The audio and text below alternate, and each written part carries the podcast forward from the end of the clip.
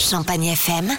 C'est la carte postale. Partons à la découverte d'Épernay à bord du ballon captif situé sur l'esplanade Charles de Gaulle. Mais avant de décoller en toute sécurité, assurons-nous que la météo est clémente avec Marine Martyr, la responsable du site du ballon captif. Le ballon dépend à 100% donc des conditions météorologiques et euh, en ce moment elles sont un petit peu capricieuses avec nous d'ailleurs les conditions météo puisque donc il fait très beau paradoxalement mais on a beaucoup de vent ce qui va nous empêcher de, de pouvoir voler parfois et les fortes chaleurs peuvent également nous embêter puisque ça peut provoquer des, des thermiques et donc des courants d'air chaud en altitude. Et pour celles et ceux qui n'osent pas monter à bord à cause du vertige, Marine tient à vous rassurer.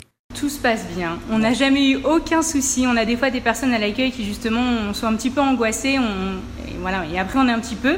Elles sautent le pas et on les retrouve euh, au sol après le vol avec un grand sourire. Et puis en plus, pour euh, oublier un petit peu tout ça, on a la chance, on est à Épernay, capitale du Champagne, et donc on peut déguster une petite flûte de champagne pendant le vol.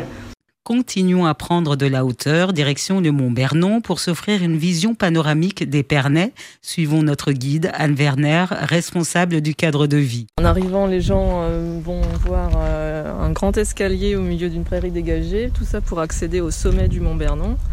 De là, on domine tout Épernay, mais aussi toute la vallée de la Marne, toute la côte des Blancs. Culminant à plus de 200 mètres d'altitude, le mont Bernon, réaménagé, a déjà conquis bon nombre de Sparnassiens, mais pas seulement. Ah, on a beaucoup de Sparnassiens qui se sont réappropriés le lieu.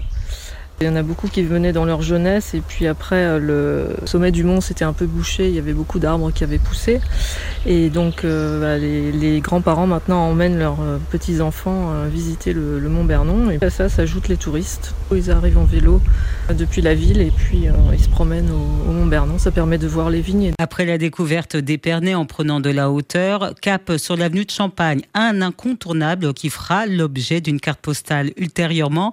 En attendant, si vous voulez réécouter celle-ci en podcast, rendez-vous sur notre site champagnefm.com.